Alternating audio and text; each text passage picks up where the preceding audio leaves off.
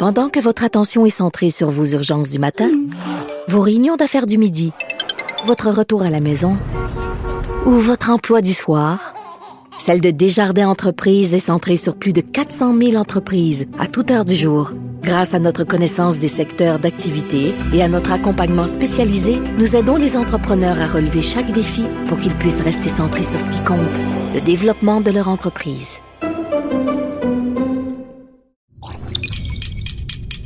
Cube Radio.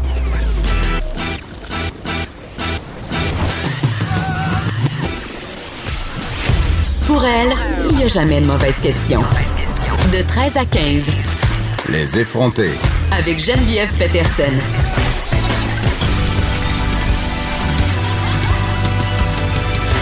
Cube Radio. Salut tout le monde, bienvenue à l'émission. Aujourd'hui, nous irons au point de presse où sera Isabelle Charret, ministre de la Condition féminine et des Sports. Hein, évidemment, quand on nomme une ministre à la Condition féminine, il faut automatiquement lui donner un autre ministère parce que c'est pas assez la condition féminine. Coudon, je t'en forme aujourd'hui. Donc, euh, ce qu'on annoncerait, c'est le déconfinement des sports d'équipe. Et parlant de sport d'équipe, ça fait depuis environ deux jours que j'ai envie de vous parler de ça. Le masque qui s'invite dans notre chambre à Parce que le sexe, évidemment, c'est un sport d'équipe. Ça peut se jouer à deux ou à plusieurs. Ça, je vais vous laisser décider. À chacun sa liberté sexuelle. Mais euh, il y a une nouvelle étude publiée par des chercheurs de l'université Harvard qui suggère aux membres de couples, en fait, qui n'habitent pas à la même adresse, de porter des couvre-visages lorsqu'ils s'adonnent à des activités sexuelles. Donc, euh, je vous rappelle qu'au départ, en passant, les couples qui n'habitaient pas à la même adresse n'avaient même pas le droit de se voir. On devait rester confinés. Mais là, c'est pas trop clair parce que si je me fie à ce qui est annoncé depuis euh, qu'on a commencé les mesures de déconfinement, on a juste le droit de se voir à l'extérieur, dans les cours? Donc, est-ce qu'on a le droit de rentrer à l'intérieur pour copuler? Je pose la question. Je pose la question parce que si les enfants jouent dehors ou qu'il est deux heures de l'après-midi, je suis pas sûre que ça donne au plaisir de la chair sur le bord de la piscine hors terre. C'est une bonne chose. Donc, flou artistique ici sur ce qu'on a le droit de faire ou pas si on est un couple qui n'habite pas la même adresse. Mais euh, vraiment, cette étude-là qui fait beaucoup jaser. Euh, d'ailleurs, le sac de chips se fait un texte assez drôle sur le sujet et il faisait le parallèle avec les cours de FPS au secondaire. Toutes sortes de de façon de faire euh, par rapport à la COVID-19 euh, et au sexe qui ont été mises de l'avant suite à cette étude-là. Et vraiment, ce qu'on nous présente, c'est les pratiques sexuelles les plus risquées et les moins risquées. Et comme dans nos cours de formation personnelle et sociale qui ont été abolis depuis belle lurette, la première façon de se prémunir contre la COVID-19 au lit, ben, c'est l'abstinence. Hein? Donc, euh, l'abstinence nous permet de se prémunir aussi contre un paquet d'autres affaires, mais là, on ne refera pas un cours euh, d'éducation sexuelle ni euh, de prévention des ITSS. Je vais laisser ça à des sexologues confirmés. donc, vraiment, l'abstinence comme en première position comme meilleure façon de se prémunir de la COVID-19 lorsqu'on s'adonne à des activités sexuelles. Vient ensuite la masturbation. Bon, ça, c'était un peu moins populaire dans mon temps dans les cours de FPS. On parlait pas de ça. Non, non, on parlait pas de ça, puis même euh, que la masturbation, euh, c'était sale, puis euh, il y avait comme une rumeur à l'école qui circulait à l'effet que si tu te touchais, il y avait du poil qui allait te pousser dans les mains. Donc, on passait beaucoup de temps à s'observer l'intérieur des mains pour savoir qui le faisait et qui ne le faisait pas. Et finalement, en troisième position, des pratiques sexuelles les moins risquées. Les, mais là, là, je suis pas trop d'accord. Les activités sexuelles en ligne. OK, OK on s'entend que ça remplit pas euh, la même fonction, que c'est pas aussi le fun, il n'y a pas de contact humain. Et en plus, viennent s'ajouter à ça des risques de sextorsion, la prédation sexuelle chez les mineurs, les photos, les vidéos qui fuient sans consentement et qui se ramassent sur toutes sortes de sites. Après ça, c'est très, très euh, difficile euh, de les enlever. Et bien sûr, c'est moins risqué d'avoir des relations sexuelles avec une personne qui habite sous le même toit. Mais nonobstant ça, on nous suggère justement, si jamais on désire absolument le pousser l'injure jusqu'à avoir des relations sexuelles avec une personne qui n'habite pas à la même adresse porter le masque, limiter le nombre de partenaires, éviter de s'embrasser, éviter le sexe oral, mon Dieu, je suis gênée, et prendre une douche avant et après le coït. Et aussi, ça, ça me fait un peu rire, nettoyer toutes les surfaces que vous avez touchées. Hein? C'est fini, squirter sa table de nuit. À moins que tu passes une petite lingette après terminé. Ou mettre une bâche, comme dans les épisodes des Invincibles, quand ça devient un peu trop huileux. Mais sans blague, là, euh, on le sent, la fièvre du printemps s'est emparée de nous et force est à parier que les gens voudront avoir des rapprochements au sens euh, love story et occupation double du terme. On va voir euh, comment tout ça va se goupiller. Est-ce que vous avez envie de faire l'amour avec un masque? Vous pouvez m'écrire. peut-être qu'il y en a qui s'acceptent, peut-être que ça sera une nouvelle catégorie sur Pornhub. En attendant, on va aller tout de suite au point de presse, écouter les membres du gouvernement on analyse tout ça avec Vincent Dessureau ensuite. À l'éducation, Mme Isabelle Charret, du directeur national de santé publique, Dr Horacio Arruda. Alors, Monsieur le Premier ministre, à vous la parole. Bonjour tout le monde. Ben, d'abord, le masque que je porte aujourd'hui a été fabriqué par Anaïs Sabourin avec euh, parrainage civique Vaudreuil-Soulanges. Euh, Anaïs a 15 ans. C'est, elle est handicapée, elle est en chaise roulante et euh, fait beaucoup de revendications. Elle se bat pour que plus de commerces, plus d'entreprises soient plus accueillants pour les personnes qui sont en chaise roulante. Donc, euh, j'appuie euh, ces démarches-là, puis je fais un appel à toutes les entreprises, les services qui sont donnés. Assurez-vous que quand on déconfine, mais aussi essayons de déconfiner pour les personnes qui sont handicapées. Puis rappelons-nous que c'est la semaine québécoise des personnes handicapées. Aujourd'hui, je suis accompagné du docteur Goudard, mais aussi de notre championne olympique, euh, la ministre Isabelle euh, Charret, qui a des bonnes nouvelles pour euh, les sports d'équipe, travailler très fort et avec la santé publique et avec les fédérations de baseball, de hockey, de soccer, etc., etc. Moi, j'adore voir des jeunes faire du sport. Mes gars sont surtout au skate de ce temps-là, mais euh, bon, les sports d'équipe, me rappelle quand j'étais jeune, on se posait pas la question. Si on voulait être avec nos chums, on jouait au baseball l'été, au hockey l'hiver. Là, je sais que l'été, c'est rendu plus le soccer que, le baseball, quoi qu'il y a encore euh, du baseball. Donc, euh, évidemment, il va y avoir des protocoles. Ça va se faire graduellement. Je vais laisser euh, Isabelle vous expliquer. on va commencer par les entraînements, mais on pense que d'ici la fin du mois, on pourra avoir des matchs. c'est ça qui est le fun aussi, une fois qu'on s'est bien entraîné. Donc, Isabelle va expliquer tantôt les règles puis comment ça va fonctionner je veux revenir euh, sur euh, la situation de la, pandémie. Bon, vous le voyez dans les chiffres, quand on regarde les chiffres des dernières 24 heures, quand on regarde les hospitalisations, quand on regarde euh, le nombre de cas, on s'en va dans la bonne direction. Par contre, beaucoup de personnes me, me disent qu'ils sentent un relâchement actuellement. Donc, on voit malheureusement, entre autres à Montréal, moins de gens avec des masques, euh, trop de gens qui sont à moins de 2 mètres. donc, euh, euh, je pense que le, docteur Ouda va dire la même chose que moi. Là, il faut. personne ne veut revenir en arrière.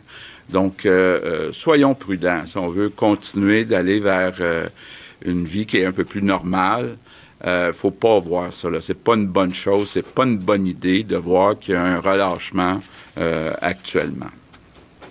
Un mot sur les, tests euh, avant-hier. Donc, les derniers chiffres, on a fait 12 500 tests, mais vous le savez, on veut en faire 14 000, 16 000. là, il faut avoir des gens qui acceptent de, se faire euh, tester. Donc, euh, je lance un appel à tous ceux qui, ont des doutes, là, soit côtoyer de trop proche quelqu'un ou peu importe le doute que vous avez, allez vous faire tester c'est important. C'est important pour qu'on sache et qu'on connaisse bien euh, la situation. Un mot sur euh, les, euh, notre fameux site que j'ai lancé il y a seulement deux jours recruter 10 000 préposés en CHSLD, des préposés qu'on va former du 15 juin au 15 septembre. Bien, ça a été au-delà de toutes nos attentes. On est rendu à 79 000 applications. Euh, c'est un beau problème. Euh, je veux euh, d'abord vous remercier, tout le monde, d'avoir répondu à l'appel. Puis je veux vous dire que dans les prochaines heures, vous allez recevoir une demande, un questionnaire être bien certain que vous êtes prêt à travailler de soir, de nuit, parce que ça peut arriver dans les premiers mois, les premières, premières années qu'on travaille de soir, de nuit. On est en train de regarder aussi, compte tenu du nombre, là, pour vous demander certains engagements là, pour travailler un certain temps, étant donné que le gouvernement, donc tous les contribuables, paye pour euh, la formation. Et puis, euh, je veux vous dire, oui, euh, avec les gens de la fonction publique qui ont une formation en ressources humaines, on a comme mis en place une espèce d'armée qui vont faire des entrevues téléphoniques à tous ceux qui répondent aux conditions de base en fonction du CV. Euh, donc, on vise toujours, là, 15 juin, c'est dans euh, une semaine et quelques jours. Là, donc, euh, on va travailler très fort dans les prochains jours. Et puis, encore une fois, merci. Un mot sur l'impact sur les résidences privées. Bon, vous avez vu beaucoup de, de réactions. résidences privées qui se disent, étant donné que vous payez mieux, on va perdre du personnel. Bon, d'abord, on va le savoir d'ici la fin de la semaine prochaine. On va savoir c'est qui les 10 euh, 000 personnes qui sont choisies. Donc, on va savoir exactement euh, euh, le nombre de personnes parmi ces 10 000 qui viennent de résidences privées. Bon, vous le savez, depuis le début de la crise, on a aidé les résidences privées, entre autres avec le 4 de l'heure qui est payé par le gouvernement. On va continuer d'aider avec la permission des gens, étant donné qu'on a 79 euh, 000 applications, 10 000 emplois, ça veut dire une soixantaine de milliers de personnes là, qui, sont intéressées. Euh, puis, je veux rappeler aussi, les gens qu'on choisit, ce sont des gens qui n'ont pas de formation comme préposés aux bénéficiaires. Donc, on n'est pas en train d'enlever des préposés aux bénéficiaires à, des résidences privées. Ceux qui avaient à transférer du privé au CHSLD public l'ont probablement déjà fait parce que euh, actuellement, si on calcule toutes les primes, là, les gens, les préposés dans les euh, CHSLD publics gagnent déjà 49 000. Puis il y a déjà beaucoup de postes qui sont ouverts depuis plusieurs semaines. Donc, euh, les personnes qu'on va aller chercher, ce sont des personnes qui n'ont pas de formation, donc, ça va nous faire 10 000 personnes de plus qui ont une formation. Donc, je pense qu'il n'y a personne qui peut être contre ça. Puis évidemment, là, euh, ça serait injuste de ne pas prendre ceux qui peuvent venir de certaines résidences privées. Mais je veux quand même dire, là, avec le président du Conseil du Trésor, on est en train de regarder ce qu'on peut faire, entre autres, pour les résidences qui sont, en guillemets, conventionnées, donc euh, où c'est le gouvernement qui place un certain nombre de personnes dans des résidences euh, privées. Puis, bon, pour ce qui est des, des, des, résidences privées, bien là, on regarde aussi la situation. Il y a des petites résidences privées qui vont peut-être avoir besoin euh, d'aide financière. Il faut comprendre aussi qu'il y a des grandes résidences euh, privées euh, euh, qui vont devoir augmenter les salaires qu'ils payent à leurs employés. Donc, bon, mais ce sont des entreprises là, qui, qui sont là pour quand même aussi faire des profits. Je veux revenir sur la situation du nombre de décès, puis les fameux fax. Monsieur le docteur Ouda a euh, subi quelques-unes de mes colères depuis euh, trois mois. Écoutez, euh, mes deux gars savent même pas c'est quoi un fax. Donc, juste pour vous dire comment c'est archaïque. Et euh, c'est pas une affaire qui date d'hier. Là. on n'a pas investi dans les 10, 15, 20 dernières années assez dans l'informatique. C'était toujours en bas de la liste euh, au ministère euh, de la Santé. Donc, euh, il y a du travail à faire. On a commencé à le faire.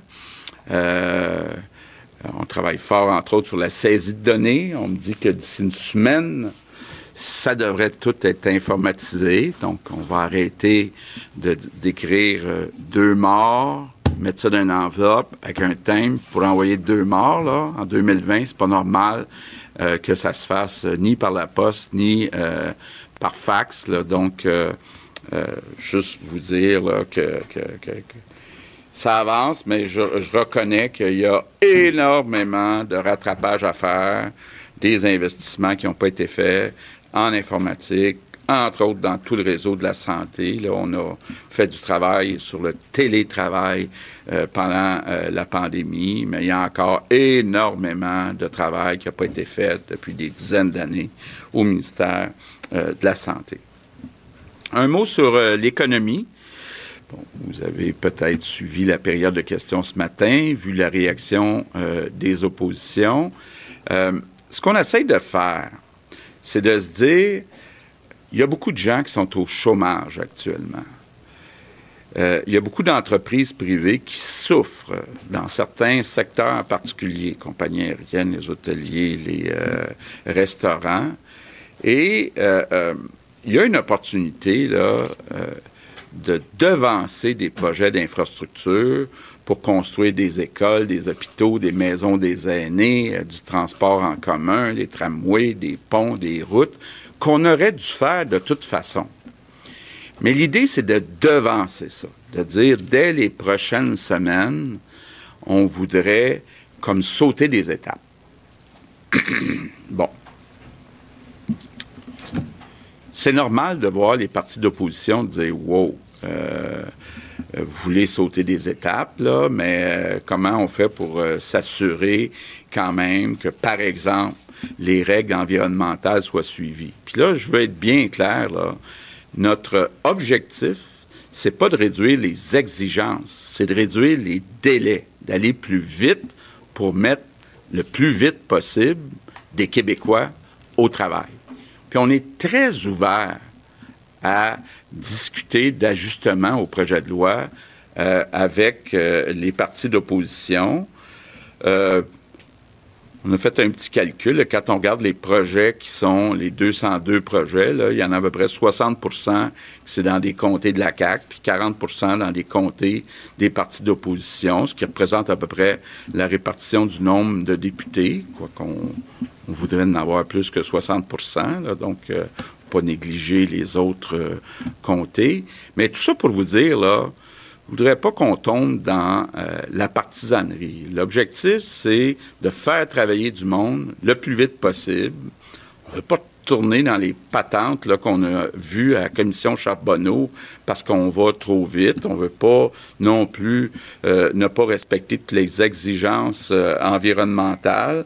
Mais je pense que tous les Québécois vont être d'accord pour dire au Québec, c'est vrai comme ça beaucoup dans le monde, mais au Québec, c'est bien trop long entre le moment où on décide de faire un projet puis le moment où on commence à construire. Les étapes, la bureaucratie, les délais sont beaucoup trop longs.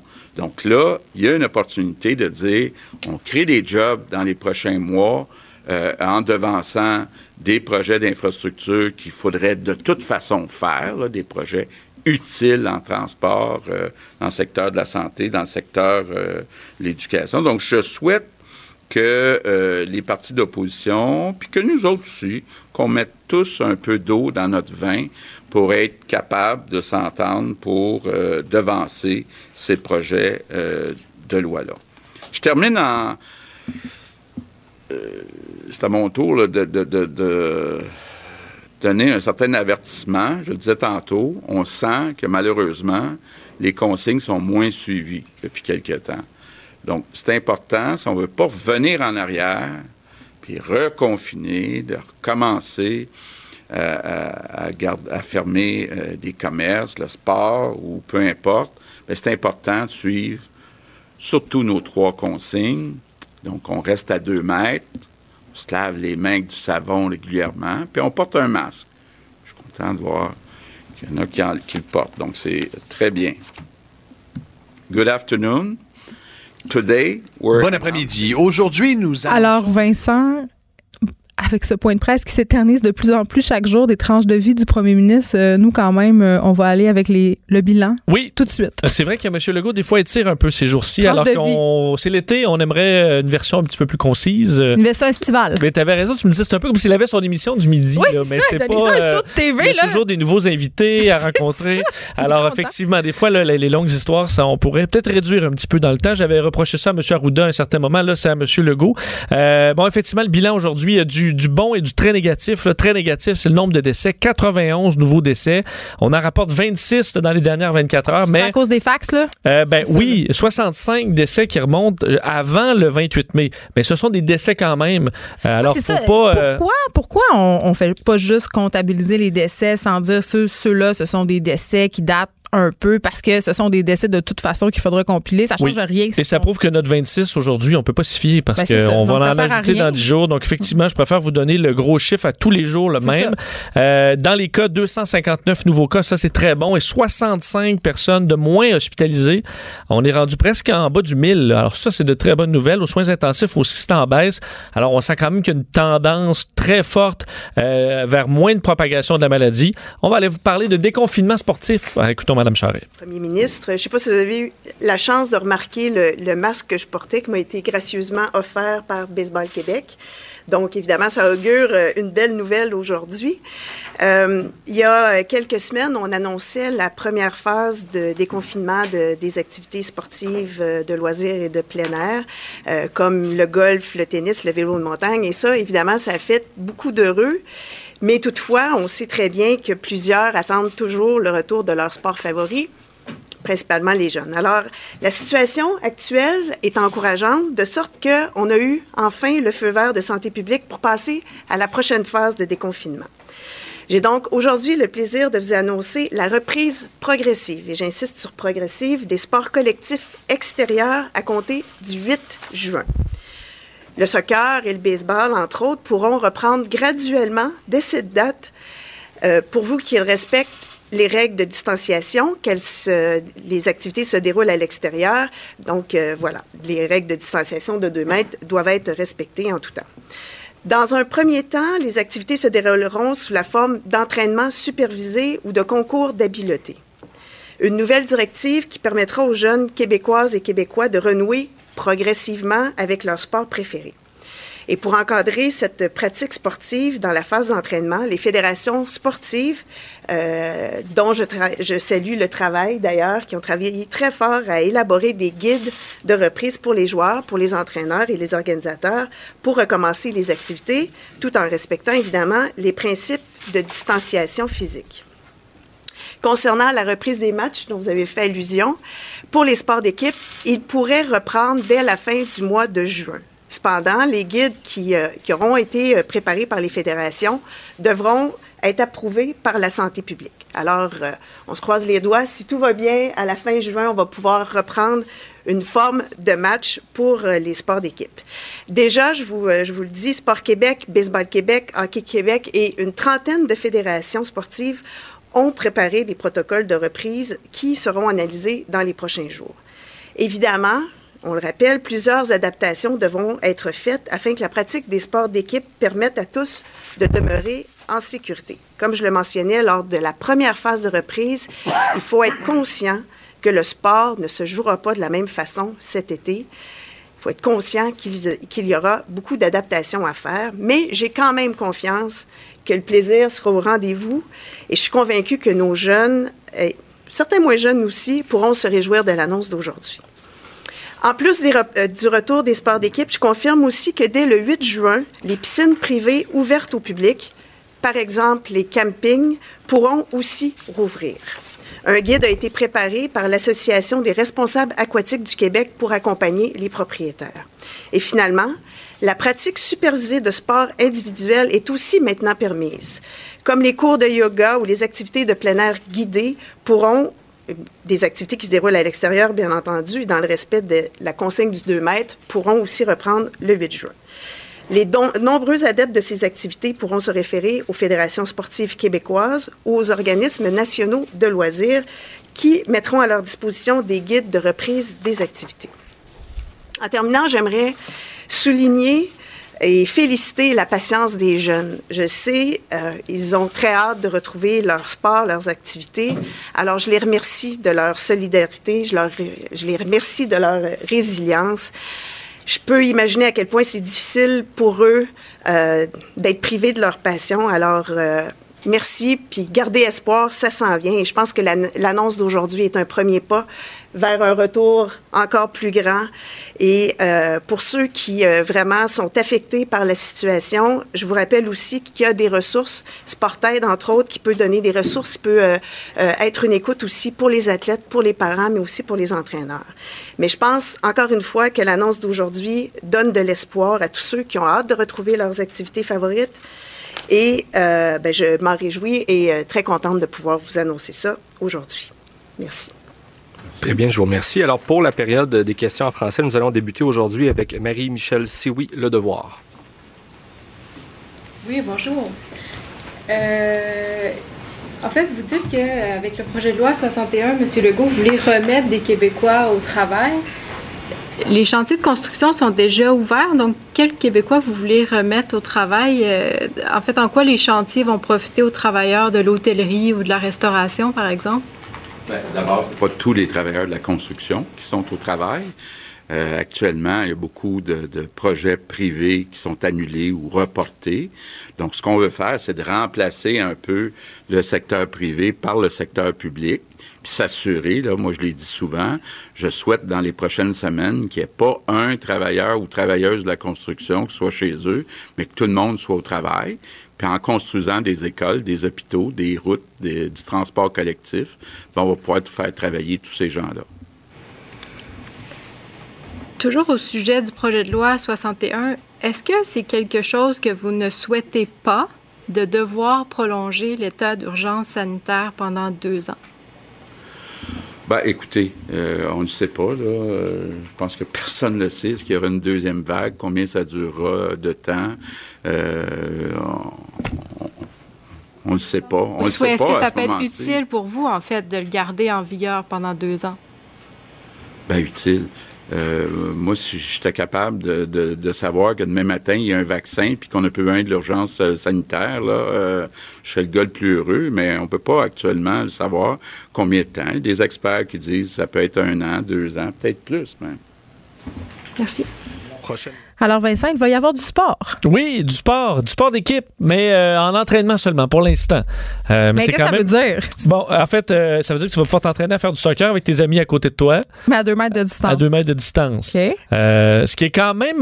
parce qu'au moins, quand, tu fais du sport, de, que ce soit de compétition ou dans des ligues et tout ça, je veux dire, tu perds quand même tranquillement tes, tes skills. Tes, skills. Merci. On bien. avec ton, ton entraîneur qui ne qui peut pas te donner des conseils, mais là, avec ton jeu de pied de euh, tu pourras te pratiquer un peu. Mais pour les élèves du secondaire qui se retrouvent isolés ma fille fait du volleyball de compétition, par exemple, je me demande si ça sera pas un prétexte, par exemple, pour son entraîneur de ramener les filles un peu au jeu, euh, de les faire des pratiques de service. Il y aura des façons de faire. Mais en même temps, toucher le ballon. Tu sais, les sports d'équipe, ça, c'est une chose, là.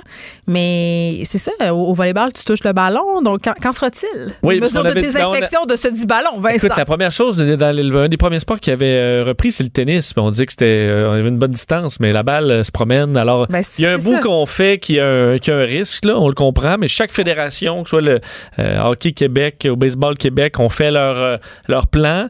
Et euh, il sera, devra d'ailleurs être approuvé pour la version partie, pour jouer des matchs on prévoit que ce soit pour la fin juin. Si tout va bien, évidemment, selon euh, l'épidémiologie, ça devrait être approuvé par la santé publique. On a parlé des cours de groupe aussi, yoga. Euh, si tout ça se mène à l'extérieur, ce qui m'amène à poser la question euh, des gyms, parce que plusieurs gyms en ce moment peuvent offrir les cours de groupe à l'extérieur, soit dans le stationnement de leur établissement ou dans les parcs avoisinants. Ça, c'est discuté. Ben, ça devrait être ouvert. Si c'est des. Ben, tout ce qui est sport extérieur de groupe, yoga, parce qu'ils sont en train de crever les gyms en ce moment. Euh, effectivement, il y a des entraîneurs également euh, qui, qui euh, eux, font ça un peu à temps, qui sont des travailleurs autonomes, qui ont leur petit groupe et tout ça, ben entraîneurs personnels. Alors là, ils pourront le faire à l'extérieur. Ça, c'est à partir du 8 juin. et c'est des bonnes nouvelles. Donc, tout ça là, pour sport en, première, donc, cette phase là, donc de sport d'équipe, d'entraînement Tout ça à partir du 8 juin. Les euh, piscines privées également, qui sont par exemple piscines de camping. euh, Hey, je vais-tu pouvoir aller au glissade d'eau, Vincent? C'est une question qui me brûle. ben oui, Je veux le oui. savoir. D'ailleurs, on avait compris, par exemple, le village vacances Valcartier là, allait ils veulent rouvrir, mais avec une Ouais. façon euh, de faire évidemment bien J'ai différente. assez mais-. Pendant que votre attention est centrée sur cette voix qui vous parle ici, ou encore là, tout près ici, très loin là-bas, Celle de Desjardins Entreprises est centrée sur plus de 400 000 entreprises partout autour de vous. Depuis plus de 120 ans, nos équipes dédiées accompagnent les entrepreneurs d'ici à chaque étape pour qu'ils puissent rester centrés sur ce qui compte, la croissance de leur entreprise. Ça pourra. euh, oui, t'as hâte, hein?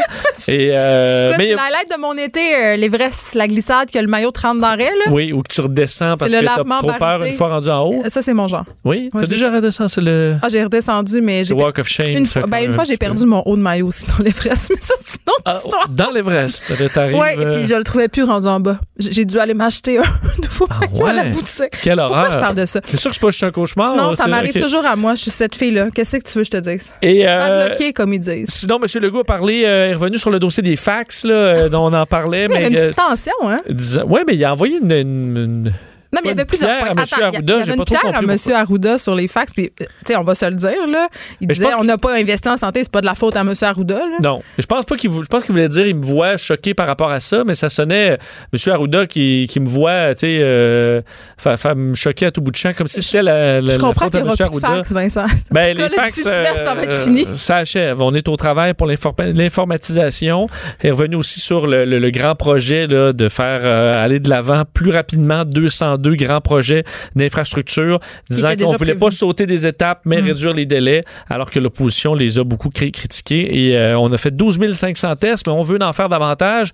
Et euh, on dit maintenant, tous ceux qui ont un doute, là, Attends, ça me fait rire. Attends, attends. Tous ceux qui ont un doute ou qui ont été trop près de personnes. Ouais, ça, Par écoute. exemple, si on a eu des rapports sexuels avec un masque ou sans masque. moi, j'ai ah, pensé tu vois, à moi, ça. je pensais juste à l'épicerie, là. Ah, OK. Mais- Moi, je pensais autrement. Parce que si, je veux dire, on a tous passé plus près que deux mètres de plein de monde, là. Ça m'est Ben, arrivé sur le trottoir tantôt, là. Ben, les gens euh, font très peu attention. D'ailleurs, le PM qui nous a servi un avertissement en disant c'est pas le temps de se relâcher. À Montréal, on voit beaucoup de gens sans masque. On voit beaucoup de gens aussi qui ne respectent pas la distanciation sociale, notamment dans les parcs. Et j'en parlais plus tôt cette semaine. C'est vrai que dans chacun de mes déplacements, je suis surprise à quel point les gens ne portent pas le masque et je ne comprends pas pourquoi. Ben, on a vu, euh, il y a deux semaines, à un moment- à un moment donné, il y a eu comme un, on a vu beaucoup de gens avaient des masques. Puis euh, là, très rapidement, c'est en train de disparaître. On dirait Mais que c'est l'effet sais- de masque, là, tu dis, le- le- où tu dis, ah, ben là, l'effet de masque, où tu dis, ah, ben, je vais être comme tout le monde, je vais mettre un masque. Puis là, tu dis, ah, ben, je vais être comme tout le monde, j'en mettrai pas. Mais tu sais ce que ma fille me dit hier, puis j'ai trouvé ça euh, quand même assez révélateur. Euh, elle a 13 ans, puis elle m'aidait euh, à faire des choses dans la maison, puis elle me dit Maman, c'est-tu fini le coronavirus? On dirait que c'est fini. Tu sais, on dirait qu'avec le déconfinement, l'été à nos portes, c'est tentant de penser que c'est derrière nous, puis de se dire Ah, au pire, on, à l'automne, on verra. Mais non, parce qu'évidemment, si ça. ça. repart, on verra de ces belles libertés qui nous fait tant plaisir euh, disparaître. Ben c'est ça, Justin Trudeau aussi euh, confirmait un ralentissement euh, du virus au Canada, mais invitait à la prudence quand même. Là, on n'est on pas sorti de l'auberge, je crois que ce sont ces mots. Effectivement, parce que on confirme que c'est pas seulement au Québec qu'il y a une baisse de cas au, au, au niveau canadien aussi. Il y avait de nouvelles mo- modélisations, des Ouais. nouvelles projections diffusées aujourd'hui. D'ailleurs, on prévoit d'ici maintenant le 15 juin. C'est pas des grandes prévisions qui vont très loin, mais euh, à peu près au-delà, un peu au-delà de 7000 décès, où on est déjà. Là. Donc, on prévoit en gros quelques centaines de décès euh, d'ici la mi-juin. Et euh, M. Trudeau qui dit oui, ça va mieux. Par contre, il faut être très prudent. On peut l'écouter là-dessus. La bonne nouvelle, c'est que les données démontrent qu'on est clairement en train de ralentir la propagation du virus à travers le pays. Mais on n'est pas sorti du bois. La COVID-19 menace toujours la santé et la sécurité des Canadiens. La situation demeure grave, surtout dans les régions où on continue de constater un grand nombre de nouveaux cas et dans les centres de soins de longue durée et les résidences pour personnes âgées. Hey, ça ne tentait pas de répondre aux questions ce matin, M. Trudeau, hein, euh, notamment sur euh, les militaires, leur présence euh, dans les CHSLD. C'était un de ses points de presse les plus malaisants parce que M. Legault, M. Trudeau répondait absolument à rien. Là. Ça a Il été quand même difficile. Non, mais il s'est fait questionner sur ce silence-là. Est-ce que ça avait un sens particulier? Euh, Est-ce que c'était dans le but de ne pas insulter Trump? Euh, à tout ça, il n'a pas vraiment répondu. Il n'a pas répondu également euh, à s'il avait un plan pour les CHSLD au Québec. Est-ce qu'il allait retirer l'armée, Mm. les garder, quelque chose entre les deux?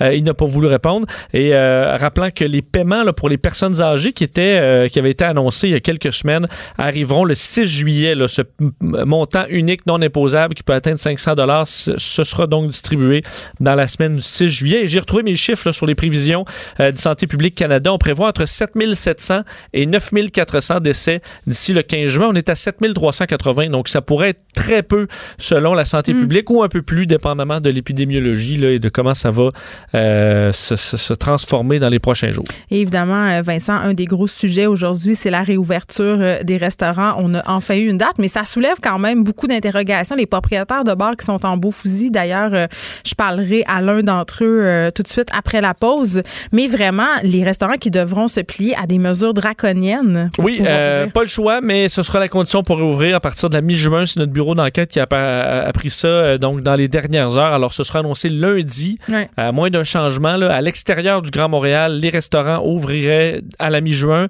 évidemment avec une série de mesures. Là, on parle de euh, pas un nombre de tables, tu sais, pas de nécessairement 50% de ce qu'on avait, mais il faut distancer euh, des euh, distributeurs, évidemment, de, de, de, de nettoyants, des masques et compagnie. Et on pourra même ouvrir les buffets mais c'est quelqu'un qui devra aller, un employé qui devra aller vous servir. C'est quoi le point? Ça veut dire un peu de riz au poulet. Ah non, pas ça. De... Ah, toi à gauche. Oui, Pas celui-là, pas ce, périple-là. Oh mon Dieu. Les, clients high maintenance vont pouvoir s'en donner à cœur joie. Et évidemment, les bars attendent. Euh, le CNS, la CNSST qui fait les guides et ce sera publié éventuellement, mais c'est une longue, longue attente pour les, euh, les restaurateurs et les euh, tenanciers de bars. Est-ce qu'on verra, Vincent, une ruée des Montréalais vers les restaurants à l'extérieur de Montréal? On sait qu'on attend depuis longtemps. Puis est-ce qui ont envie de nous voir, ces restaurateurs-là aussi, parce qu'on sait en ce moment, il y a certains terrains de camping, il y a certains endroits où on déboucle les réservations qui viennent de Montréal. Oui, c'est pour ça qu'on parlait de baleines et baleines. Dites baleines si vous allez manger à Québec. Faites bien attention. Parce que ça se peut que vous... Euh, je me demande comment ils vont faire pour vérifier les adresses aussi, parce que dans les nouvelles normes qui sont présentées, ce sera comme les regroupements extérieurs, pas plus de trois ah familles. Fait que c'est quoi, ils vont nous carter? ça va être vraiment compliqué. Ça compliqué. On te retrouve tantôt avec Marie. Pendant que votre attention est centrée sur cette voix qui vous parle ici, ou encore là, tout près ici, très loin là-bas, ou même très, très loin. Celle de Desjardins Entreprises est centrée sur plus de 400 000 entreprises partout autour de vous. Depuis plus de 120 ans, nos équipes dédiées accompagnent les entrepreneurs d'ici à chaque étape pour qu'ils puissent rester centrés sur ce qui compte, la croissance de leur entreprise. Écrivaine. Blogueuse. Scénariste et animatrice. Geneviève Peterson. La Wonder Woman de Cube Radio. Les restaurants qui pourraient rouvrir dès le 15 juin à l'extérieur du Grand Montréal. Euh, les bars, cependant, qui devront encore attendre, si on en croit, ce qui circule actuellement. On en parle avec Pierre Thibault, président fondateur euh, de la nouvelle Association des bars du Québec, associé à la taverne Saint-Sacrement. Bonjour, Monsieur Thibault. Bonjour, Mme Patterson. Bon, écoutez, si on en croit ce qui circule, les informations euh, dont on dispose en ce moment, on parle de rouvrir les restaurants, rien pour les bars. Comment vous accueillez cette nouvelle? Parce que depuis le début de la crise, quand même, euh, les propriétaires de bars se sont fait assez vocales. Ben, en fait, ce qui se passe présentement, c'est qu'il y a une espèce d'impasse au niveau des permis. C'est tellement lourd, l'infrastructure au Québec. Ce qu'il faut comprendre, c'est que euh, la Régie des alcools émet des permis, donc le permis de bar et les permis de restaurant. Donc là, mm. euh, au moment où nous, on se parle, le modèle d'affaires des bars, présentement, comme tu le vois, c'est souvent les bistrots, les tavernes, on a le droit de faire de la bouffe, mais c'est pas un permis de restaurant qu'on a, c'est un permis de la MAPAC, qui est un autre ministère du gouvernement du Québec, donc ministère de l'Agriculture, Pêche, Alimentation. Donc, ce permis-là de la MAPAC, joint à notre permis de bar, nous permet de faire de la restauration. Donc, on a des cuisines, des mm. employés, des chefs, tout ça. Euh, donc, pour faire une histoire courte, nous, ce qu'on dit, c'est qu'on est, on devrait être considéré comme des restaurants, car on a les mêmes, euh, si tu veux, les mêmes critères sanitaires à répondre. Euh, je veux dire, dans le sens où on est inspecté, on est vérifié, on paie des permis, tout ça. Le point, c'est qu'aujourd'hui, on apprend qu'ils vont ouvrir le 15 juin en région les, les restaurants, mais rien pour les bars. D'une part, notre position aujourd'hui, c'est de dire, écoutez, comment on peut empêcher en région, à l'extérieur de Montréal, présentement, de repartir l'économie en discriminant les bars et les, bars avec des permis de, la MAPAC au détriment des chaînes de restaurants? C'est ce qu'il faut comprendre. Oui, bien, M. Thibault, je veux juste être clair euh, que je comprends, euh, être certaine que je comprends, pardon. Donc, un restaurant peut vendre de l'alcool avec de la nourriture en ce moment. Genre, je peux aller me chercher euh, de la bouffe avec une bouteille de vin mais euh, pas un bar qui vend aussi de la bouffe, même si dans les faits, vous opérez de la même façon au niveau des critères. Dans les faits, dans les faits, c'est qu'on a un permis de la MAPAC. Donc, il y a un autre ministère du gouvernement qui nous dit, écoutez, nous, on vous a vérifié, on a inspecté les cuisines, euh, on va vous émettre une licence chaque année qui est autour de 800 dollars, qu'on paye pas, c'est pas grave, c'est pas ça le problème. Mais tu sais, on, on fait de la restauration à l'année longue, puis soudainement, on nous dit que c'est juste les restaurants qui auraient le droit d'avoir un assouplissement dans la règle. C'est pas juste de, la petite bouffe, le genre euh, des oignons français puis des ailes de poulet. Là, je pense entre autres, il y a des buvettes qui ont des repas quand même euh, gastronomiques. C'est des vrais repas. Je me dis, est-ce que vous avez demandé, par exemple, de modifier le permis, euh, par exemple, juste pour le temps de la COVID? Ben oui, oublie ça. on l'a demandé, ça fait deux mois. Ben écoute, encore hier, on parlait avec la présidente de la RACJ, les canaux de communication sont, les canaux de communication sont ouverts, mais on nous explique toujours la même chose. C'est quoi? Si nous, on voulait avoir un assouplissement du règlement, il faudrait passer par un décret ministériel de la sécurité publique. Donc, euh, Mme Geneviève Guilbeault devrait envoyer à la Régie des alcools des cours des jeux une, un décret ministériel. Donc, une autorisation afin de sauver les industries euh, œuvrant dans le monde de la restauration, dont les bars, de pouvoir avoir les mêmes droits que les restaurants. ce droit-là, il a été accordé aux restaurants présentement, mais pas aux bars. Mm. Donc, quand il y a eu les négociations au début de la crise, qu'il y a eu des, euh, des représentations, nous, on n'a pas été invités à cette table-là, donc on n'a pas pu faire valoir, écoutez, nous, tout ce qu'on demande, c'est les mêmes droits que les restaurants. on est super content que les restaurants puissent le faire si ça a pu les aider à passer au travers de la crise. D'autant plus que présentement, la régie, elle nous dit non, écoutez, il ne faut pas faire intervenir le milieu politique parce qu'il va falloir faire des modifications législatives qui vont étirer les délais. Les délais. Je veux dire, ça fait déjà deux mois et demi qu'on se fait étirer. Présentement, là, c'est vraiment la tour des fous fois deux, comme on a vu dans Astérix, que tout le monde a vu. Fait qu'on est, on est vraiment dans une impasse. Puis il y a un moment où, quand on voit des nouvelles comme ce matin, encore une fois, qui s'applique juste aux restaurants. Donc, même, j'étais surpris de voir la photo du pub London Jack de Québec là, sur la une du journal de Montréal-Québec, à savoir est-ce qu'il y a vraiment un permis de restaurant ou de mm. bar.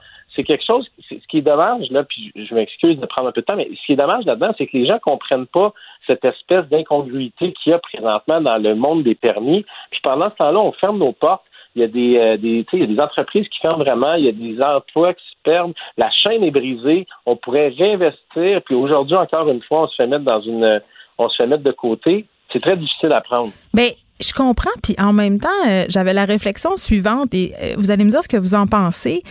Et on dirait que les bars encore, euh, peut-être parce que c'est géré par la Régie des alcools, des courses et des jeux, là, euh, sont encore un peu considérés dans l'inconscient collectif, peut-être à cause de nos petits fonds judéo-chrétiens aussi, comme des lieux de perdition un peu. Genre, c'est pas nécessaire, les bars, c'est des places où aller saouler puis vendre l'alcool. Est-ce que c'est pour ça, vous pensez que vous avez un traitement qui est différent, par exemple, des restaurants?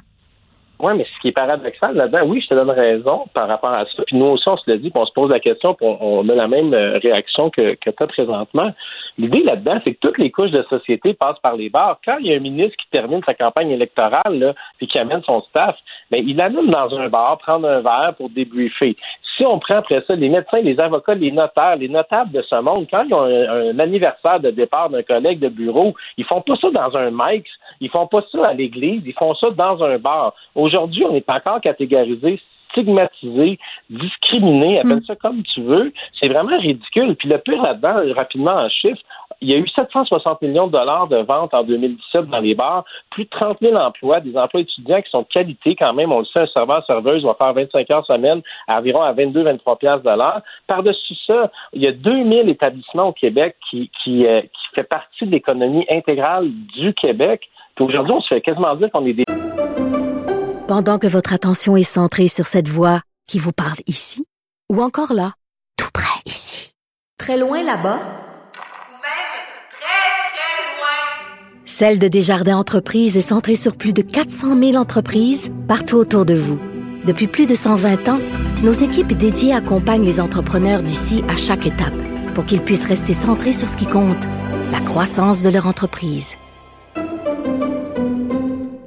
Bandits avec des vendeurs de dope dans les salles de bain euh, tu sais, c'est vraiment là. mais il y en a, il y en a. Écoutez, j'ai travaillé 10 ans dans les bars, puis quand même, euh, il s'en passe des affaires, mais c'est pas une raison pour stigmatiser toute une industrie. C'est ça. Il y en a partout, dans le secteur de la construction, dans le secteur, dans le sport, il y a eu des, des, des, des trucs de gazure illégale. C'est à eux de trouver les fainéants de ce monde. Nous, ce qu'on dit, c'est qu'on est une association d'entrepreneurs qui sont là pour les bonnes raisons, avec la passion de faire de la bouffe, de faire découvrir du vin, d'encourager des croustillants canadiens, québécois. Oui, c'est pas juste les grosses discothèques, là. les petits bars de quartier, ça contribue à la vie communautaire, à l'esprit de corps. Ça peut être très bon là, pour une artère commerciale, justement, puis pour un petit quartier, d'avoir sa buvette ou son bar ben c'est vital. Tu sais, je dis présentement, les seuls appuis qu'on a, puis hier, j'écoutais euh, une capsule du maire La Bombe, où, euh, tu sais, même à, l'intérieur des SDC à Montréal, nous, on est sur le plateau de Montréal, ils sont derrière nous, puis ils cherchent des façons de relancer l'économie à travers les affaires commerciales. Mais comment vous pourriez, justement, vous réinventer, là, cet été? on n'a pas besoin tellement de se réinventer. Nous, ce qu'on va faire, c'est qu'on va suivre les protocoles qui vont être mis de l'avant par la CNSST. On va suivre les consignes. Tout ce qu'on dit, c'est permettez-nous d'ouvrir nos portes en même temps c'est sûr que sur Montréal, il y a toujours un contexte différent, puis je le dis souvent. Sur Montréal, la pandémie, a frappe Montréal. Mais si on prend un exemple à Rimouski, le Café Campus de Rimouski, qui est un bar de 150 personnes, serait capable d'ouvrir le 15 juin avec des mesures de distanciation sociale. Vous pouvez peut-être mettre un couvre-feu. On va mettre une raison. On va mettre une. euh, Mais ça se peut-tu, la distanciation sociale, dans un contexte de bar, M. Thibault? Peut-être qu'à 8 heures le soir, ça se peut, mais à 2 heures du matin, je suis pas sûr. Non, mais il y a des bars qui pourront pas le faire. Les dive bars de ce monde, les discothèques, les clubs, les night clubs, c'est sûr que ça va être vraiment plus compliqué. Ça sera à ce moment-là au gouvernement de trouver des mesures économiques pour venir en aide à ces gens-là qui paient des impôts, qui donnent des emplois, etc. Par contre, les bars comme chez nous, la taverne Saint-Sacrement, qui a un permis de la MAPAC, s'il faut opérer sous forme de restaurant pour, euh, pour une période de six mois pour passer la crise, je veux juste prendre deux secondes. L'idée là-dedans qu'on se transforme en restaurant soudainement pour emporter, c'est uniquement pour payer les frais fixes de nos entreprises. C'est pas quelque chose qui nous plaît de faire ça. Il y a beaucoup de monde, notre vocation primaire, c'est le bar. Mais hmm. nous, on s'est dit, bon, qu'est-ce qu'on fait? On ferme la porte ou on réussit à générer 30% de chiffre d'affaires qui va payer les loyers, les taxes? On est juste là pour survivre, se battre, puis on se fait encore mettre de côté. Oui, puis on s'est demandé aussi, M. Thibault, à travers tout ça, si justement les bars à vin, par exemple, pourraient bénéficier d'un passoire pour vendre de l'alcool, vendre des bouteilles. Ça leur permettrait de, de sortir la tête de l'eau. Ils sont plusieurs dans ce cas-là. Exactement. C'est un non-sens qu'il n'y ait pas eu une réglementation qui a été faite qui leur donne un droit de cavis pour une période de six mois. À titre d'exemple, on sent les, les SAQ sont, sont engorgés. On pourrait désengorger les SAQ. Tout l'alcool qui s'ajoute au Québec, il faut que les auditeurs le sachent, est douané par la SAQ. Les marges de, profit avec les taxes sont perçues par la SAQ, ce qui est correct. C'est une société d'État. On est dans un régime socialiste. Allons-y comme ça. Par contre, en aucun temps, on nuirait aux ventes de la SAQ si les bars à vin de ce monde pouvaient créer des revenus autonomes pour sauver le business. Hmm. Il est là le point. Puis quand on parle avec des gens à la régie puis les ministères, on sent que de plus en plus, c'est comme si c'était une fermeture déguisée de nos établissements. Puis là, ça va faire. Tu sais, je veux dire, on était gentils, on était pendant deux mois et demi, on a laissé toute la place aux autres secteurs, ce qui était normal. Aujourd'hui, on n'accepte pas du tout de voir une sortie comme ça c'est à confirmer, comme vous le disiez lundi, que les restaurants vont pouvoir ouvrir en région quand il y a plein de bars en région qui sont prêts à rouvrir. L'Estrie ont eu 25 cas, l'activité même 3 cas, 22 cas. Comment, tu sais, Et vous, et vous l'avez bien dit, M. Thibault, il y a plusieurs de ces bars-là qui encouragent les produits québécois. Pierre Thibault, merci, président fondateur de la nouvelle association des bars du Québec, associé à la taverne Saint-Sacrement. Ça, c'est sur le plateau Mont-Royal. Merci de nous avoir parlé. Pendant que votre attention est centrée sur vos urgences du matin, vos réunions d'affaires du midi, votre retour à la maison ou votre emploi du soir, celle de Desjardins Entreprises est centrée sur plus de 400 000 entreprises à toute heure du jour. Grâce à notre connaissance des secteurs d'activité et à notre accompagnement spécialisé, nous aidons les entrepreneurs à relever chaque défi pour qu'ils puissent rester centrés sur ce qui compte, le développement de leur entreprise.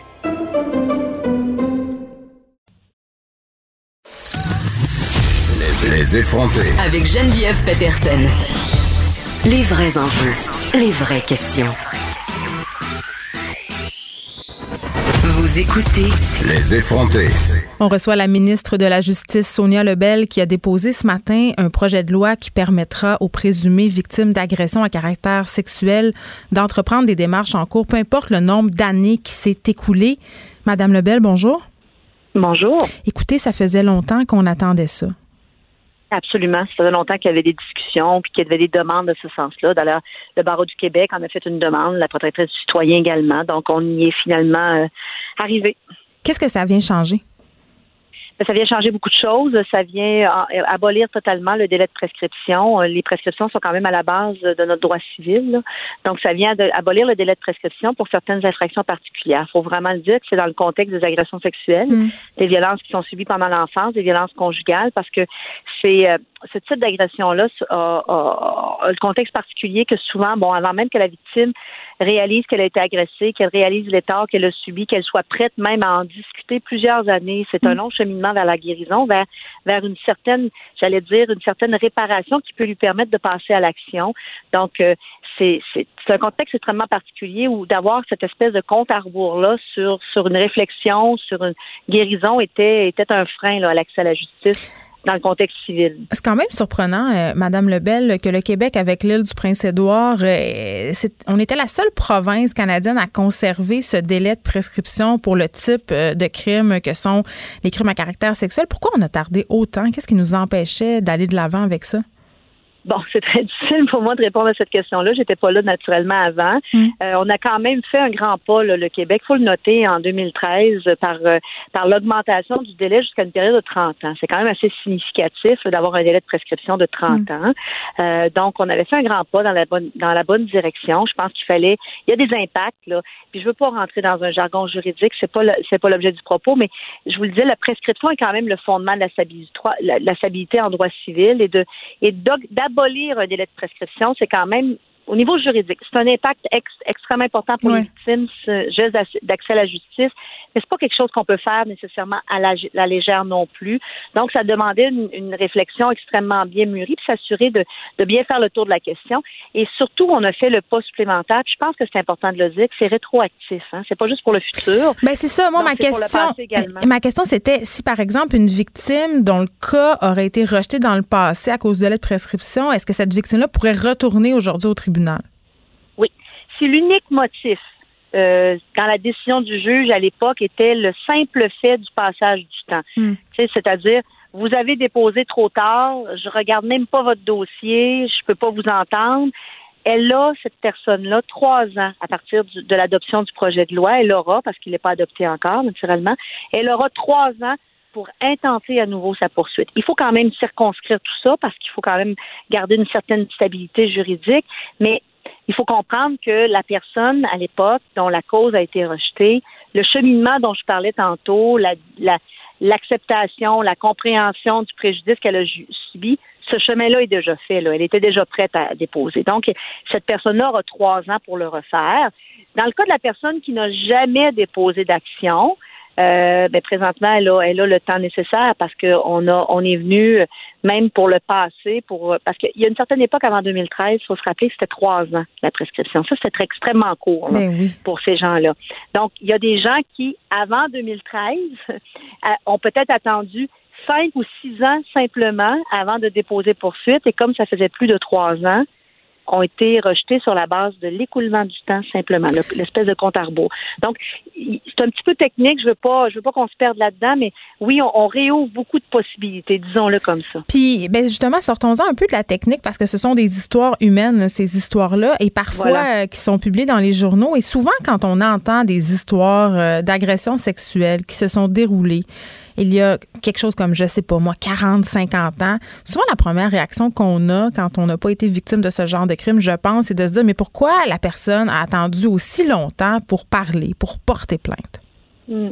Mais ça, c'est très personnel.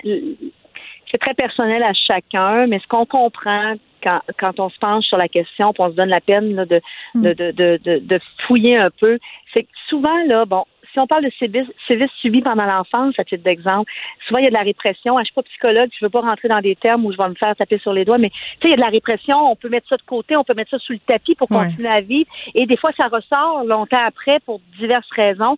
Des fois, on, il y a même des, des, victimes, on le voit souvent dans le milieu d'agression sexuelle et violence conjugale, où la victime se croit en partie responsable et se, hmm. finit par se convaincre qu'elle n'est pas victime pour continuer à vivre puis à avancer.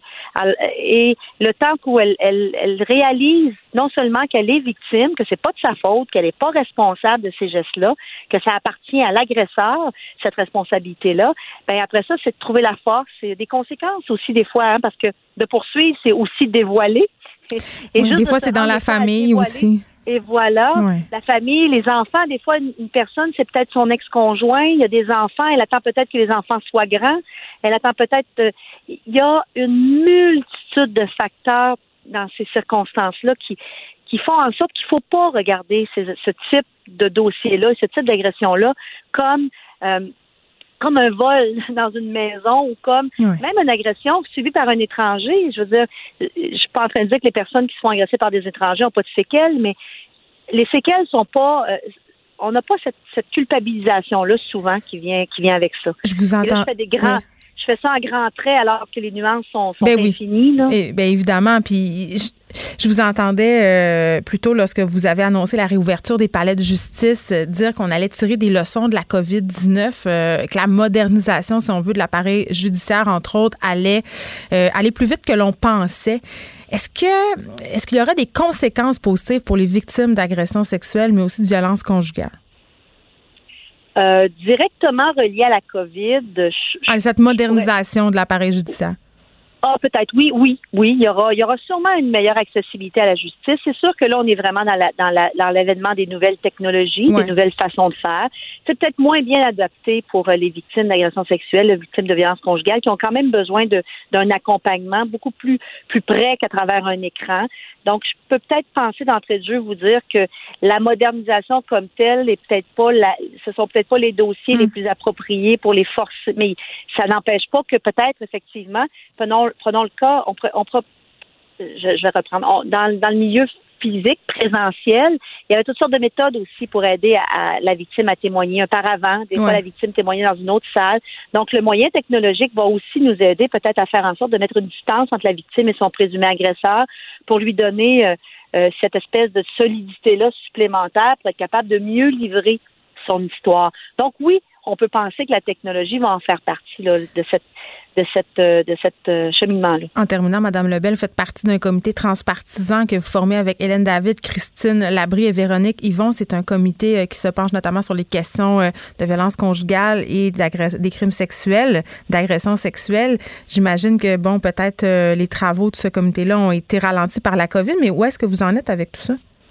Bon, il y a eu un petit ralentissement momentané, je vous dirais, je vous cacherai pas, là, puis euh, en toute transparence, dans les premières semaines, parce que ces gens-là se rencontraient en personne, donc il a fallu, il a fallu comme tout le monde, qu'il y ait une adaptation pour que le comité reprenne. Mais le comité a repris ses travaux rapidement. J'ai mm. même assisté euh, à des à une séance euh, où on entendait des experts sur divers sujets pour nourrir les réflexions des, des, des gens autour de la table, qui s'est fait par visioconférence. Donc, non, les travaux se sont poursuivis. Il y a peut-être eu un petit ralentissement momentané, là, mais on n'a pas, on n'est pas tombé en, arrêt.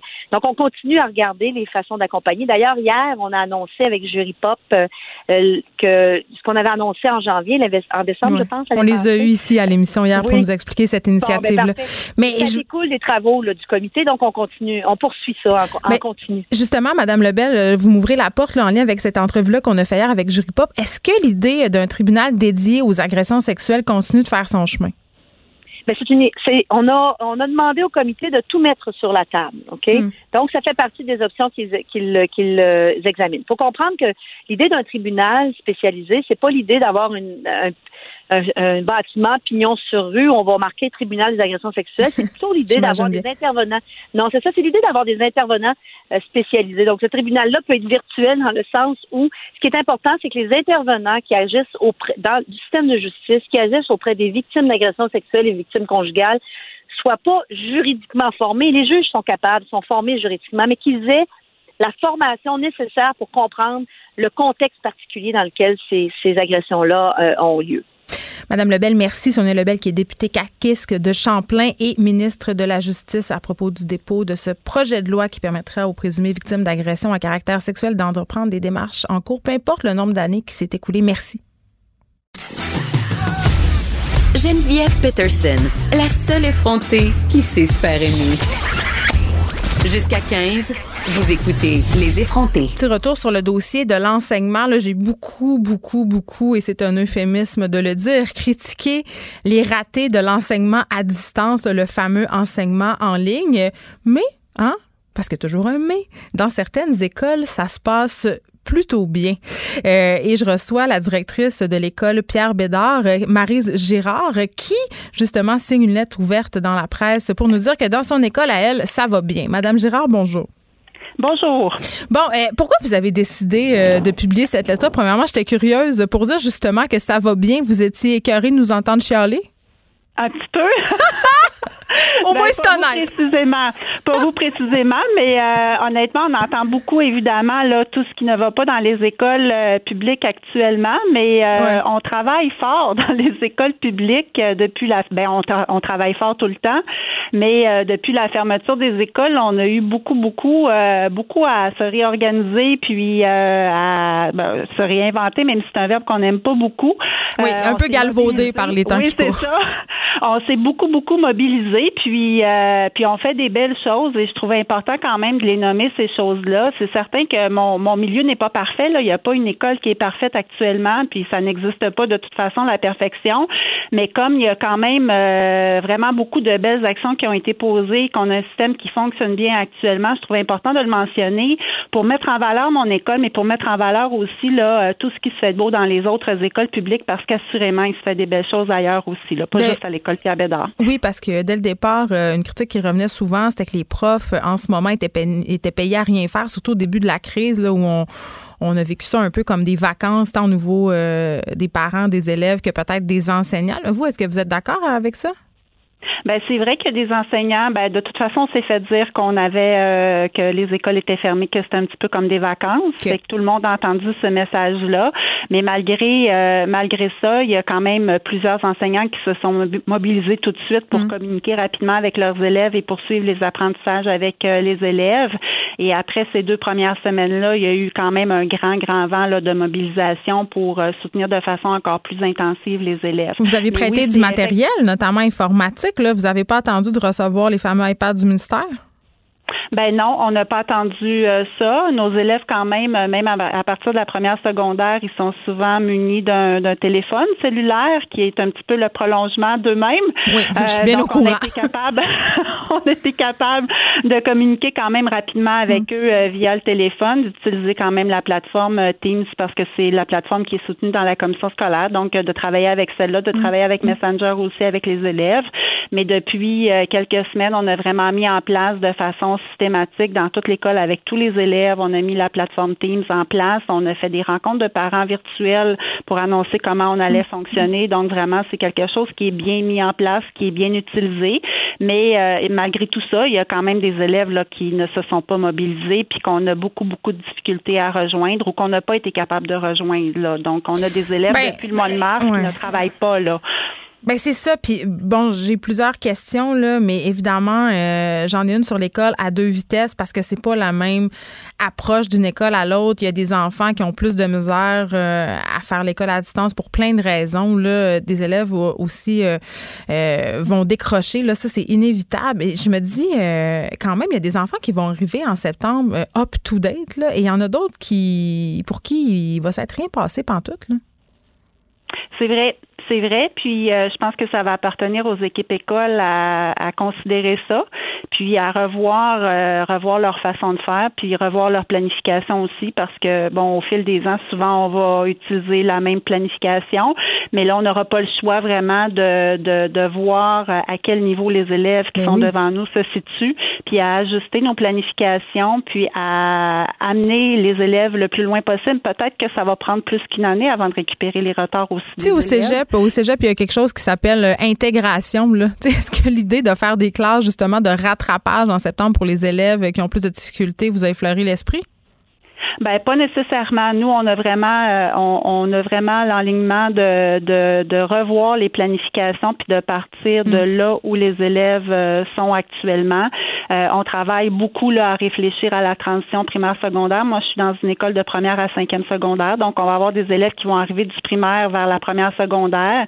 Puis on sait que on a des élèves parmi eux qui n'ont pas fréquenté depuis le mois de mars puis qui n'ont pas nécessairement eu de soutien virtuel non plus. Euh, je pense pas qu'à la première journée d'école, on va commencer à travailler des règles d'accord de participe passé. Je pense que ça va prendre quand même quelques jours, peut-être quelques semaines pour euh, rétablir un ben, établir un lien de confiance, puis euh, rétablir un petit peu le- les, les bonnes façons de faire euh, socialement, évacuer un petit peu tout ce qu'ils ont pu vivre de difficile parce que c'est c'est une de nos préoccupations actuellement à la maison. Normalement, lorsqu'on travaille à l'école, on a le contrôle sur le milieu d'apprentissage, mais là, les enfants, on n'a aucun contrôle sur ce qui se passe à la maison. Puis il y a des familles qui sont hyper mobilisées il y a des familles qui sont très, très structurées, puis il y a des familles qui sont dépassées. Fait qu'il faut tenir compte de tout ça. Il y a, des parents, il y a des parents qui travaillent aussi, Madame Gérard. Je pense qu'aussi, il faut être honnête. Ben, quand, oui. Quand je dis ça dépassé, là, c'est ça que je veux dire, c'est qu'il y a des parents là qui doivent partir aux petites heures du matin, qui travaillent des heures de fou, puis qu'en plus, il faudrait qu'ils tiennent leur enfant à la maison. On a des enfants qui se retrouvent malgré eux parfois tout seuls, qui n'étaient pas nécessairement motivés, mais là, ils sont pas plus motivés tout seuls à la maison. Madame Gérard, est-ce que vous trouvez, comme directrice d'école, que le gouvernement Legault vous a bien accompagné dans toute cette histoire-là? Ben, je n'aurais pas aimé, euh, je n'aurais pas aimé être à la place du gouvernement Legault. Je n'aurais pas aimé être à la place euh, du ministre Roberge parce que quand même, euh, c'est une situation qui est nouvelle pour tout le monde. On mm. vit ça pour la première fois. ils doivent tenir compte de différentes recommandations. Mais ils écoutent. Est-ce qu'ils vous écoutent, vous, les, les directions d'école Avez-vous une communication? Qu'est-ce qui se passe? Ben nous, on a des représentants qui euh, qui communiquent, oui, avec le ministère de l'Éducation. Je pense que je pense qu'ils nous écoutent, euh, ils nous écoutent comme ils doivent. Ils, ils considèrent ce qu'on dit comme ils doivent considérer mm. aussi toutes les recommandations autant de la santé publique. Mais comme euh, pour revenir à votre question, je ne voudrais pas être à leur place, comme je ne voudrais pas être à la place de ma direction générale de la commission scolaire qui fait un travail extraordinaire. Puis mes profs voudraient pas être à ma place non plus. Mais ma question, c'est êtes-vous satisfaite? Est-ce que je suis satisfaite? Euh, c'est, difficile pour moi de, de dire que je suis satisfaite ou je suis pas satisfaite. Actuellement, on, on vit avec euh, les informations qu'on a. On fait des miracles pour s'adapter au mm. jour le jour. Euh, peut-être que dans quelques mois, on sera capable de se dire ah ben oui, peut-être qu'on aurait pu faire autrement, ou peut-être qu'on aurait aimé être accompagné autrement. Mais actuellement, on n'est même pas. Moi, je suis même pas en train de, de critiquer qui que ce soit. j'accueille dans le fond les, les consignes au fur et à mesure puis euh, j'essaie de guider mon équipe. Vous êtes en mode solution avec ça. Exactement. On n'a pas le choix. Il faut pas, on peut pas rester à rien faire. Il faut continuer à travailler avec les élèves, puis on va amener le plus grand nombre d'élèves possible aussi vers la réussite. Euh, c'est un gros défi, puis on, s'est bien serré les coudes jusqu'à maintenant, puis j'ai bien confiance qu'on va le faire jusqu'à la fin de l'année. Très bien, Marise Girard, directrice de l'école Pierre Bédard de la commission scolaire des Grandes Sénéries. Merci. Pendant que votre attention est centrée sur vos urgences du matin, vos réunions d'affaires du midi, votre retour à la maison ou votre emploi du soir, celle de Desjardins Entreprises est centrée sur plus de 400 000 entreprises à toute heure du jour. Grâce à notre connaissance des secteurs d'activité et à notre accompagnement spécialisé, nous aidons les entrepreneurs à relever chaque défi pour qu'ils puissent rester centrés sur ce qui compte, le développement de leur entreprise.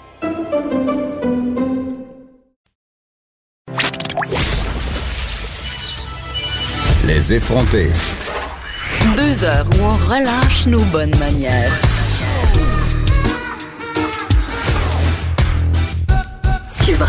Certains restaurateurs qui envisageaient de rouvrir euh, leur terrasse sans avoir l'assentiment de l'État. Euh, bon, évidemment, on a annoncé une réouverture là, qui sera sans doute euh, discutée davantage lundi, mais il y a un zoo qui veut être aussi délinquant, qui envisage d'ouvrir ses installations sans attendre le hockey de la santé publique. Et ce, dès le 13 juin prochain, on parle du zoo Miller. Et je parle à sa copropriétaire, Émilie Ferland. Madame Ferland, bonjour. Euh, oui, bonjour. Oui, écoutez, vous envisagez rouvrir euh, dès le 13 juin prochain et ce sans avoir euh, le go du gouvernement. Pourquoi est-ce que vous êtes en si mauvaise position financière que ça? c'est pas tout à fait ça. ça a peut-être sorti dans le. Ça voulait peut-être parce comme ça dans l'article, mais c'est que nous, notre ouverture était ouverte pour le était prévue pour le 16 mai. On a reculé d'un mois quand on a vu que c'était pas possible dans, dans, dans, les dans le moment. Puis là, c'est qu'il y a d'autres institutions qui ont eu comme le hockey d'ouvrir, mais d'autres non. Il y a comme plusieurs zones grises. Puis on a on on n'était pas venu au courant de rien. Fait à un moment donné, tu te dis, on a-tu le droit ou on n'a pas le droit? Si on n'a pas de nouvelles, euh, on va, on va prendre les devants euh, à ce moment-là parce que c'est ça. Il y a d'autres institutions qui ont eu le pour ouvrir dans le sens qui ont été. Ils disent qu'eux, ils ont un, aspect, on peut dire, plus musée. Euh, là, vous me parlez du zoo de Saint-Félicien, là, parce qu'il y a un musée sur le site et à cause de ça, puisqu'on a autorisé la réouverture des musées, euh, eux peuvent ouvrir leurs portes avec l'assentiment de l'État le 20 juin, c'est ça? C'est ça, puis il y a les Museum aussi. Fait que ça, c'est comme c'est comme si nous autres, on se voyait, il y a un sentiment d'injustice là-dessus parce qu'on est tous des milieux d'interprétation, euh, de, de, de, conscientisation aussi. Hmm. Nous, en plus, on est on, est un, un, refuge aussi. Non, le fond, on est un centre de réhabilitation. on a été dans les services essentiels, on pouvait continuer à recevoir des animaux parce que pour le gouvernement, c'est un service essentiel de pouvoir venir en aide aux animaux de la faune qui en ont besoin. Mais ça, comment vous voulez qu'on fasse ça si on, on, peut pas rouvrir, tu sais? Nous, ce qu'on veut, c'est une date au moins pour se préparer parce que j'ai 60 employés là, qui attendent des nouvelles. Moi, je peux même, j'avais aucune information. Fait qu'est-ce que je leur dis? Je leur dis de se trouver d'autres choses. C'est une attente qui, qui, qui est problématique pour qu'il y, ait plusieurs retombées, pas juste le, fait de dire ben nous on rouvre ou on rouvre pas. C'est donner-lui des nouvelles pour qu'au moins on puisse savoir comment s'enligner aussi. Mais oui, puis concrètement, Madame Ferland, j'imagine que vos installations sont majoritairement à l'extérieur, donc pour euh, avoir, euh, si on veut, des mesures de distanciation sociale et euh, aussi pour appliquer les mesures d'hygiène, ça serait relativement simple. Ben exactement, c'est ça. Puis il y a plein d'activités extérieures qui ont qui ont rouvert. Puis nous autres, on comprend bien que tu sais, ils, devaient y aller progressivement. Mais nous, ce qu'on trouve, c'est qu'à ce point-ci du déconfinement, pourquoi ils sont pas capables au moins de nous donner une date? Pour hmm. qu'on puisse, euh, tu sais, justement, faire des horaires parce que tu sais, tu te revires pas, sur, oui, tu te revires sur un tout, oui, puis non, tu sais. Tu sais, s'ils nous disent, OK, il faut rouvrir aujourd'hui, ben, c'est plate parce que, tu sais, il faut, faut, que je, je recontacte mes employés, je refais mes horaires, tout ça. Il y a quand même un, un cheminement là-dedans.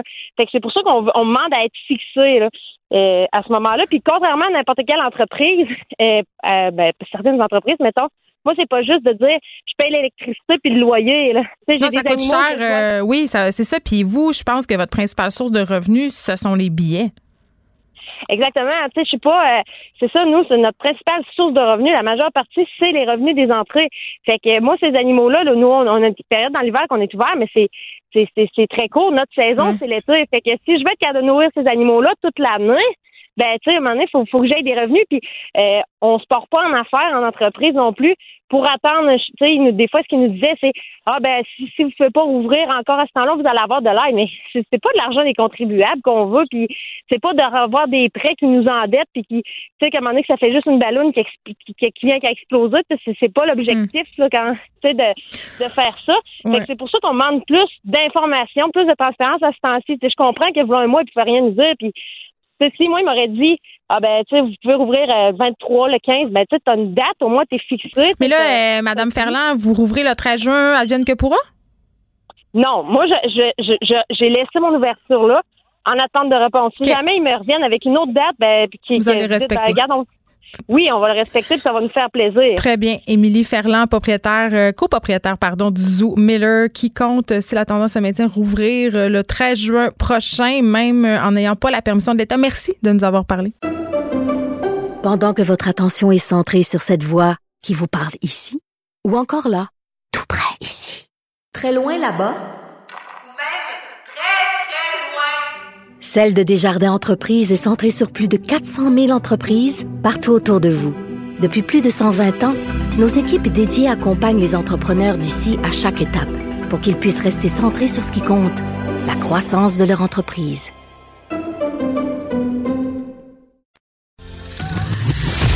Les, effronter. Avec Geneviève Peterson. Les vrais enjeux, les vraies questions. Vous écoutez Les effrontés. Je reçois la boxeuse québécoise Kim Clavel, qui est lauréate du prix Pat Tillman pour son travail d'infirmière en CHSLD en pleine crise sanitaire. Bonjour Kim. Bonjour, ça va bien? Écoute, ça va très bien. Puis vraiment, euh, j'ai envie de te féliciter premièrement euh, pour ce prix quand même euh, qui souligne ton apport humain à cette crise. Merci beaucoup, c'est très gentil. Euh, c'était clair pour toi dès le début de la COVID que tu allais retourner travailler comme infirmière. C'est arrivé comment cette euh, tu as pris cette décision-là comment? Oui, c'était super important pour moi. Premièrement, quand j'ai su que le combat était annulé, c'est sûr que j'ai passé comme une journée, deux journées euh, maussade de chez moi, puis j'étais déçue, puis tout. Puis là, à un moment donné, j'ai arrêté de m'apitoyer sur mon sort, je me suis relevé mm. les manches, puis euh, j'ai envoyé mon CV partout. Je suis en santé, je suis jeune, puis j'avais vraiment le goût d'aller aider. Ça me tentait pas de rester chez moi à rien faire. J'avais le goût d'aller faire la différence. Puis euh, c'est ce que j'ai fait. Oui, c'est ça, parce qu'on s'était parlé, tu devais affronter l'ancienne championne euh, Esmeralda Moreno le 21 mars dernier. C'était censé être ton premier combat, par ailleurs, avec ton nouveau promoteur euh, Yvon Michel. Mais tu l'as dit, le combat était annulé une semaine avant. Ça a été dur pour toi d'accepter comme décision sur le coup, là. C'est ça que tu me dis? Oui, c'est sûr que ça, ça c'est toujours dur à accepter. J'avais investi énormément de temps, d'argent, d'entraînement. Euh, c'était un combat qui allait me faire connaître sur la scène internationale aussi parce que la fille, c'était un ex-championne mondiale, était classée deuxième au monde, donc c'était une belle plateforme. Oui, ça t'amenait beaucoup d'attention, là. Oui, exactement. Fait que c'était. Ouais. Non, j'avoue que ça doit être assez crève-cœur. Mais euh, bon, t'es une battante et t'as décidé très vite. Toi, t'avais travaillé comme infirmière, je crois, avant, pendant six ans, c'est ça? Oui, pendant six ans, j'étais à l'hôpital de Joliette dans la Naudière en maternité. Je travaillais avec les poupons. Puis euh, j'avais décidé de prendre une année sabbatique pour justement me consacrer sur mon sport. Puis euh, finalement, l'année sabbatique, il y a eu plein de choses avec la, la pandémie, tout ça. Donc finalement, j'ai retourné travailler euh, dans les CHSLD. Mais comment ça se passe sur le terrain? Euh, c'est c'est sûr que c'est pas toujours évident. Là, je te dirais que depuis une semaine et demie, deux semaines, on commence à voir euh, se sortir la tête de l'eau, ça commence à être plus positif. Il y a des gens qui guérissent, euh, des personnes âgées qui vont de mieux en mieux. Mais le premier mois, là, je vous dirais que c'était euh, une enfer. Est-ce que l'armée, euh, où, est-ce que t'es? Est-ce qu'il y a de l'aide de l'armée dans, dans l'établissement où tu Euh, travailles? moi, où ce que j'ai été, j'ai pas vu d'armée. J'ai vu certains, tu il y a des nutritionnistes qui sont venus, des ergothérapeutes, j'ai vu quelques médecins qui venaient nous donner un coup de main, des, des étudiants, mais j'ai pas vu d'armée où ce que j'ai fait. J'ai envie de te demander, Kim, qu'est-ce qui est le plus difficile, recevoir des coups ou voir des aînés souffrir, voire même mourir? Euh, clairement voir des aînés souffrir parce que c'est quelque chose qu'ils n'ont pas choisi. Tandis que recevoir des coups de poing, c'est quelque chose que je m'en attends, tu sais. Je fais de la boxe, mais eux, ils n'ont pas choisi d'être dans cette situation-là. Euh, certaines, à certaines, certains moments, ils comprennent pas ce qui se passe. Il y en a qui ont des déficits cognitifs, qui ont de l'Alzheimer, qui sont pas conscients de la situation, mais qui voient juste que qui ont, ont de l'anxiété autour, qui sont seuls, que personne qui vient les visiter. Donc c'est vraiment pas, euh, c'est vraiment pas évident. Ben non, c'est pas évident. Ce sont pas des conditions évidentes non plus. Je pense que la crise nous a permis de comprendre ça. Et il y a beaucoup de préposés d'infirmières qui m'écrivent pour me parler du salaire de base quand tu entres dans la profession. Là, je pense que ça tourne autour de 22, 24 dollars de l'heure. Est-ce que quand on considère ces conditions là, dans lesquelles vous travaillez, c'est assez? Euh, non, clairement pas. C'est sûr qu'on on mérite plus. Clairement, on mérite euh, des meilleures euh, conditions. Aussi, Euh, C'est sûr. euh, on dirait que j'ai l'impression qu'on on se bat, mais que ça souvent ça sert pas à grand chose. Mais il faut continuer. Mais j'espère juste que cette pandémie-là va avoir servi à ouvrir les yeux euh, au gouvernement parce que c'était tous des problèmes souvent qui existaient déjà. C'est juste qu'avec le, le virus, la pandémie, ça a été mis de l'avant, ça a été médiatisé. Donc j'espère qu'on va pouvoir en, en, en ressortir avec du positif de ça aussi euh, pour les conditions de travail des travailleurs de la santé. Et là, Kim, dis-moi, est-ce que tu continues de t'entraîner pour un éventuel retour? Oui, euh, je m'entraîne à chaque jour. Euh, Puis là, on est en négociation avec mon promoteur, tout ça, pour peut-être un éventuel combat au mois d'août peut-être septembre. Oui, Donc, parce qu'on a annoncé, là, on a fait des annonces aujourd'hui là, sur la reprise du sport. Donc ça, ça, ça a dû avoir un impact justement sur l'entraînement. Oui, c'est sûr que ça va avoir un impact parce qu'il faut être prête quand ça va arriver.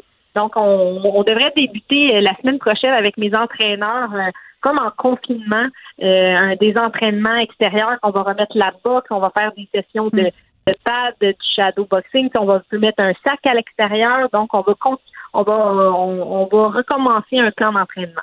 Mais et c'est ça, parce que là, je comprends que tu t'entraînes chaque jour, mais là, euh, au niveau d'un entraînement plus sérieux, là, en vue d'un combat éventuel, à quel point tout va être à recommencer? Tu repars, tu sais, tu repars-tu de loin? C'est sûr que je, je repars pas de très loin parce que j'ai resté très active quand même là.